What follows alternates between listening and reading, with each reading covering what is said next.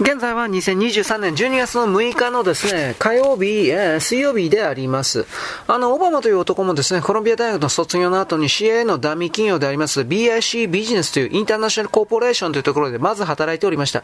BIC という企業はアンチコミンテル反響対策の一環として偽情報を大手メディアで拡散するための謀略組織でした。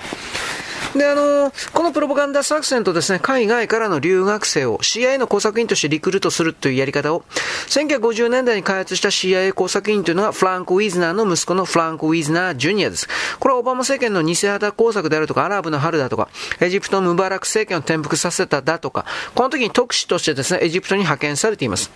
で、アン・ダナムの母親、つまりオバマの母親とされる女、アン・ダナムの母親、マデリーン・ダナムというのは、1970年代にハワイの銀行のバイスプレジデントを務めました。で、CIA がアジア諸国に資金提供するときに使っておりましたエスクローアーアカウント、これは第三者預金、預託口座なんですが、こいつを管理しておりました。秘密口座を管理しておりまして、で、麻薬密輸の資金、マネーロンダーリングにも関わっていました。で、その後に CIA の資金洗浄の拠点というのは、BCCI の国際商業信用銀行というところころに移っているんですが、1988年に BCCI の不正スキャンダルが発生しましたもんで、民主党の上院外交委員会のメンバーのですね、ジョン・ケリー、こう出ましたね、オバマ政権2期の時の国務長官です。これが徹底調査するふりをしながら、隠蔽工作をしてました。で、後に CIA が不正の証拠をですね、消去、消去しています。全部消しちゃったってことです。で、こういう記事が残ってたわけですが、オバマはですね、ディープステートの3代目であって、他のディープステートの工作員と昔からつながりがあったということが証明されているわけです。ちなみにですね、ロバート・デビット・スティール、まあ暗殺された人というしか思えないんで、コロナにかかったから死んだという風になってるけど、この人は、オバマはワンワールド導入のための最後の手続きを実行するために悪魔数廃者の天体時間表に従って、おそらくモロッコで人工受精で製造された人物である。最後の手続きとは何かアメリカ人から銃を没収すること、DNA の全てを収集すること、国民の。そしてパンデミック展開準備です。あつまりアメリカ人の全てを奴隷にするための計画ということです。人工受精で製造されました。しかし、ワンワールドの頂点に立つことになっているようなアンチキリストものというのは、オバマではなくてウィリアム王子で、彼も悪魔崇拝者の天体時間表に従って製造された。これはあの、ロバート・デビッド・スティールがこれを昔から言っているわけです。ウィリアム王子の誕生日というのは1982年の6月21日です。この日は夏至であると同時に日食の日でありました。彼の19歳の誕生日、これは2001年の6月に6月21日。これも夏至日食です。その19年後の38歳の誕生日、2020年の6月21日。これは日食です。さらに19年後の57歳の誕生日、2039年6月21日。これも日食です。そしてその19年後の76歳の誕生日、2058年の6月21日。これも日食です。あの、ロバート・デビット・スティールというのはオカルト信仰にも非常に詳しい人だったんですが、悪魔崇拝者にとって日食というのは重要な行事である。19という数字は魔力のある数字なので、カバルは世界制覇をするアンチ・キリストもの。つまり、ウィリアム王子を1982年の6月21日に生まれるように仕組んで、そして後にイスラエルの王座に据える予定でいるというふうに語っていたと。つまり、オカルト信者の中にはですね、ウィリアムの誕生日に起きたインド航空403便の墜落事故とや、悪魔への生贄だったと、このように思っている人も多いです。この便に乗っていた人の数というのは111人です。そのうち乗客は99人です。乗員、クルーは12人です。死者数は17人です。つまりこれ全部足すとですね、111だとか99だとか17っていう数字、これは悪魔崇拝者が重視しているパワーナンバーです。さらにウィリアム王子が幼稚園に通い始めたというのは、1985年の9月の24日、最初の公式行事に出席したというのは、1991年の3月1日、ダイアナ妃が死んだのは1997年の8月31日で、それぞれですね、ウィリアム王子の誕生日から3年3ヶ月の3日目です。まあ、非常に嫌な数字の並びですよね。で、8年8ヶ月の8日目。5550日目でもあります。さらにダイアナさんの葬式というのは1997年9月の6日に行われており、ウィリアムさんの最初の公式行事の日から6年6ヶ月の6日目です。つまりロバート、ロバートさん言ってる曰く、悪魔崇拝者にとっては3も8も重要な数字であって、666は悪魔の数字である。5は死ぬ、ですですね。死を表す数字だというふうに彼は言っていました。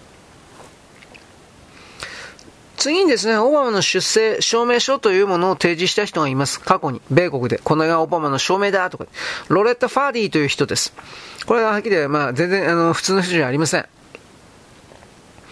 まずですね、アメリカ、オバマがアメリカ生まれではないと信じる人々のムーブメントというものが、アメリカの中には今でもあります。まあ、バリー・ソエトルとかそういう名前を聞いたことあると思いますが、これをバーサー・ムーブメントと言います。アメリカの中では。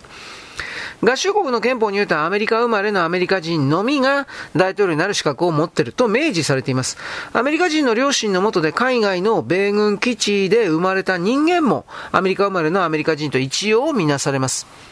2008年の大統領選挙でオバマがアメリカ生まれでないと信じる人は続出したんで、2008年の6月13日に、オバマ陣営はオバマがハワイで生まれたと記した文書のコピーをネット上に掲載したわけです。ところがこれが大きな嘘であったということは後で分かってくるわけです。はい、よろしく。ごきげんよう。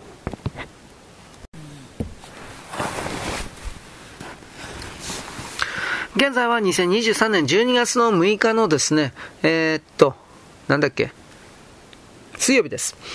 あの、オバマはアメリカ人ではないというふうに疑っている人、これがアメリカの中でバーサムービメントという人々の集団の、まあ、名前というか、そういうふうになってます。2008年の大統領選挙でオバマはアメリカ国籍、アメリカ人じゃねえじゃんというふうな疑いがあったんで、いわゆる文書のコピー、オバマがハワイで生まれたというふうなネット上で。で、この文書はでも、フォトショップによる偽造、偽書類である可能性非常に高かった。で、信憑性を疑う人がいっぱいいたんだけど、大手メディアから人種差別主義者と批判されて、で、この流れの中で、11月にオバマが当選するということになりました。その後、オーバマが過激な政策に話題が移っていったんですが、2011年初頭の CPAC、保守派の CPAC ですね、保守派のですね、政治活動家の会合においてゲストスピーカーと招かれたドナルド・トランプさんが、当時はね、大統領立候補者はオリジナルの出生証明書を提示すべきと発言しまして、ここでバーサームービメントが再燃しました。このあたりにおいてですね、もうトランプ大統領というのは軍からですね、あなたに出てほしいというふうに言われていたと私は判定します。で、同年の4月7日、トランプさんがですね、ドナルド・トランプさん朝のワイドショーで、オバマのケニア人のおばあさんが、ケニアでオバマが生まれた時に立ち会ったと言っていたと発言したわけです。ワイドショーで。で、4月21日ホワイトハウスというのは、パーキンス・コエというですね、この人物にオリジナルの出生証明書の提示のための手続きを依頼しました。このパーキンス・コエって誰かというと、ロシア疑惑、トランプ大統領がロシアと繋がっていたスパイだみたいな疑惑を広めたやつです。で、2020年と22年の民主党による不正投票を支援した法律事務所の関係者です。手続きを依頼しました。で、4月26日、ホワイトハウスにオリジナルの出生証明書のコピーが届きます。で、27日に公開されたんですが、この証明書も不審な点だらけだったんで、バーサームービメント支持者、現在もですね、オバマがアメリカ生まれだとは信じておりません。そうでしょうね。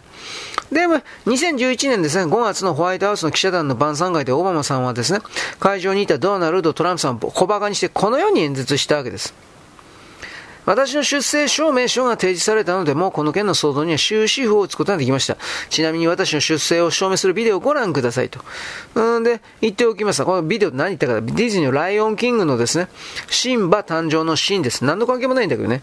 で、FOX ニュースで、これはまあ冗談で出したんですが、子供向けのアニメワンシーンだと。ドナルド・トランプのバーサー疑惑が終わったことをさぞ誇りに思っていることでしょう。これで彼はやっと最も重要なことに焦点を当てられます。例えば、ゲーツメン着陸がフェイクだとか、ローズウェルで体何が起きたとか、ビギーとトゥーパックはどこにあるかとか、ビギーとトーパクっていうのはですね、黒人のギャングの抗争で当時死んだ、死んだラッパー、有名なラッパーです。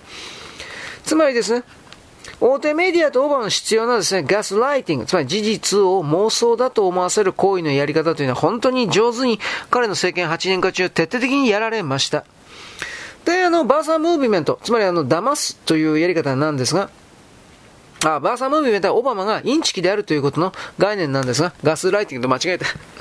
た。バイデンさんあの、再選キャンペーンで birther movement 再燃することをもう予期していたオバマ議員は、だ2期目ですね。出生証明書の提示に備えて、ハワイの保健官を退職させて、ロレッタ・ファディという人物に後を継がせました。ではこれはどういうことなのか？あ彼の女は誰なのか？ウィキペディアのロレッタ・ファディのページにはこのように書かれております。ロレッタ・ジーン・ファーディ、1948年4月12日から2013年12月11日は、あの、まあ、死んだという意味なんですが、は、米国ハワイ州の保健官、ソーシャルワイカー、2011年から亡くなるまで、あの、ハワイ州の保健局局長とカラワオ軍長を同時に務めた。インドネシア人のムハンマド・スブーが創設した宗教団体、スブド。これすべての宗教の信者を国際的に放火すると歌ってる団体、まあ、まあ、インチキですね、これは。まあ、信者で、スブ、スブドの信者で、2006年から2008年までスブド USA 全国委員会の会長を務めていた。ファディは40年間にわたって保健福祉サービスに関わってきた。2001年から2002年までハワイ州の保健局の副局長を務めて、2011年に局長に任命される前は州保健局の家族保健サービス主任を務めていた。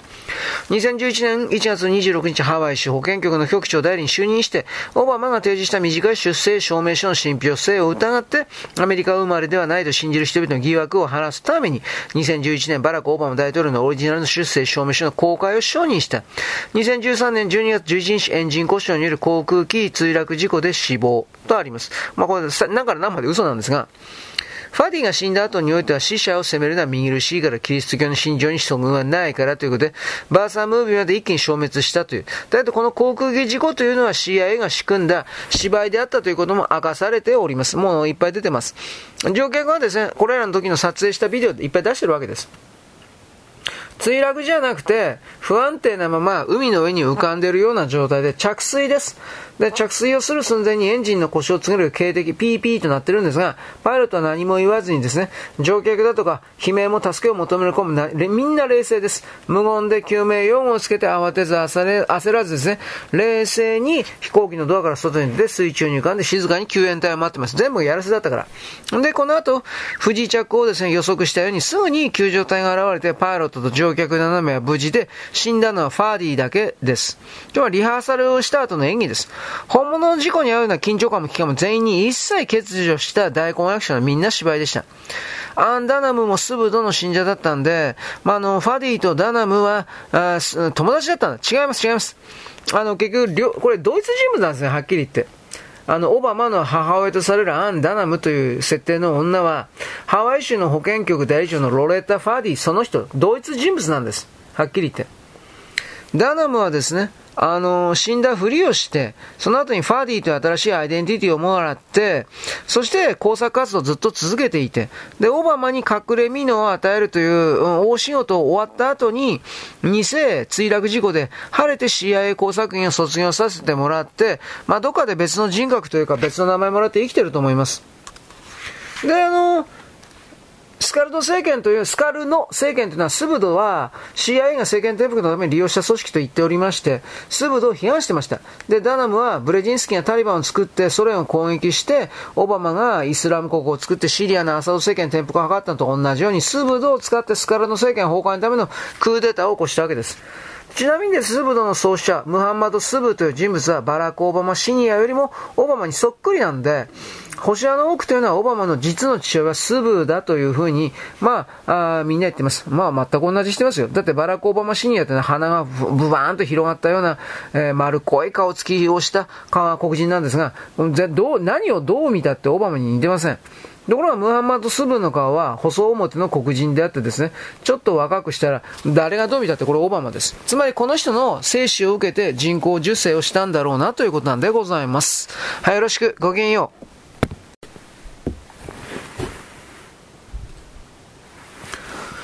現在は2023年の12月の6日のですね、火曜日かな、であります。あ、水曜日ですね。あのー、青山さんがですね、いろいろと自分の、僕らの国会か何かで、あの、安倍さんのですね、安倍首相の暗殺のことを語ってたんですが、とりあえずあの、山上は、どっちにしたってあの、JFK のケネディの時のオズワルドみたいに、やらせたというか、そういうもんであるというふうに、奈良の事件においては弾道とかみんな疑問が持つところが全然説明されてないから、みんな、僕は、青山は JFK のことを思い出して陰謀論がどんどんと進んでいってしまうと。国民が。つまりこれは日本の治安の維持にとってどれだけ悪い影響を与えるのかということ。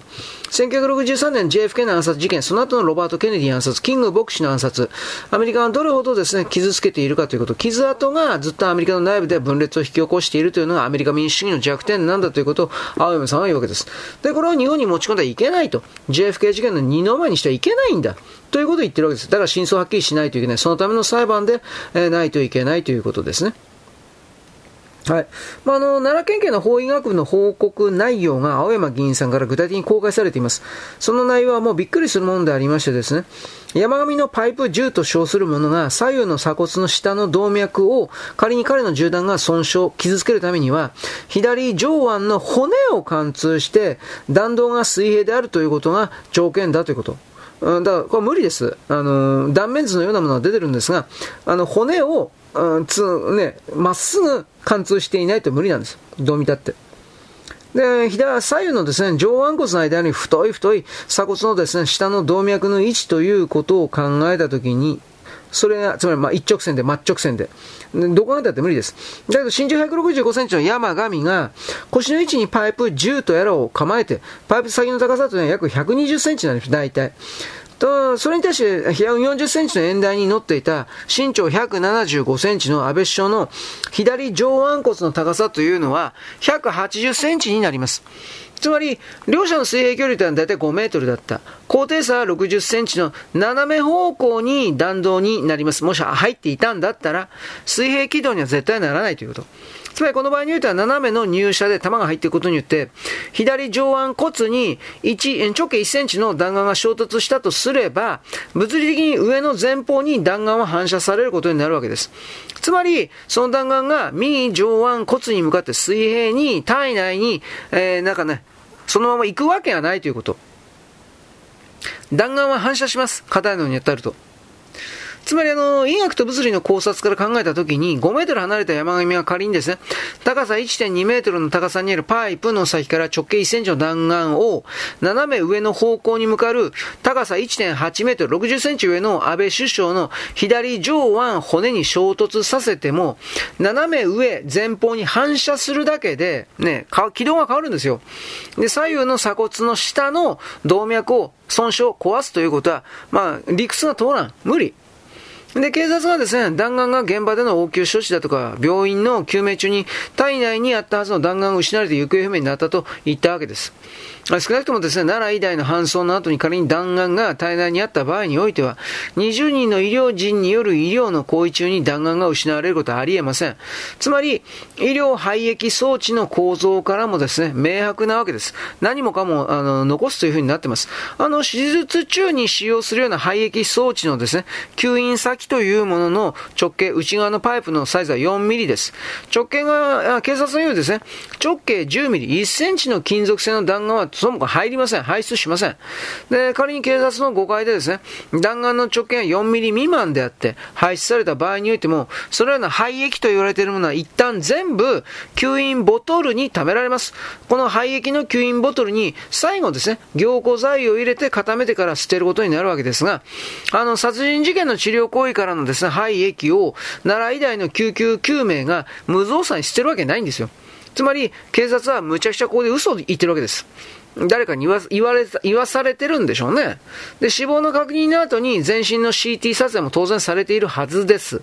だから、安倍首相の命を奪った弾丸というのは少なくとも奈良医大の前に行方不明になったと考えるのは合理的であると。ヘリコプターで運ばれている時に抜き取られたか、または溶ける弾丸だったかです。あの、岩塩で塩で作ったそういう溶ける弾丸というのはあります。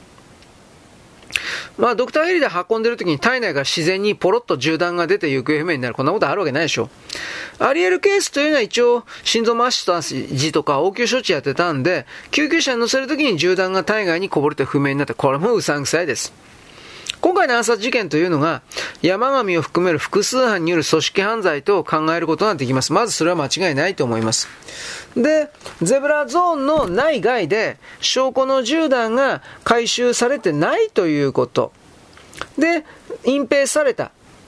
これはもう合理的です。複数犯なんだから。で、しかもですね、犯行に使用された外で、あ銃弾でですね、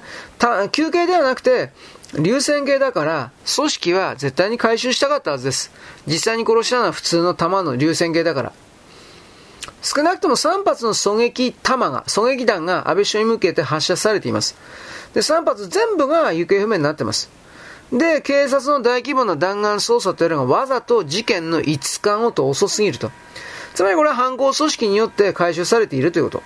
しかも奈良県警のさらなる異常というものは心臓に傷はなかったということを翻して、心臓が座滅とかで突然言い出した。つまりこの心臓マッサージででも座滅、心臓が壊れて変形するありえません。つまり、あの応急措置で、あの、座滅したって言うんだら、症例報告は、からすればレアケースなんてもんじゃ珍しいということになります。日本救急医学のですね、2015年の論文に言った心臓マッサージ、2010年に行われた243の症例が報告されています。で、その中で、肋骨が骨折したのは167例。これは68.7%です。除骨の骨折と同時に肺に穴が開くような症例は21例、8.6%。心臓座滅というのは報告0例です。つまり心臓が変形してぶっ壊れてしまったことによって殺してしまった。ないということです。ないったらないだろう。ということなんで、この山上に関するような動きというものは、後半が、そもそも裁判が開かれるかどうかもわかりません。山上が殺される可能性があるからです。自殺だとか、原因不明の死亡だとかで。そういうことを踏まえてこれから起きることを予測してください。よろしく、ごきげんよう。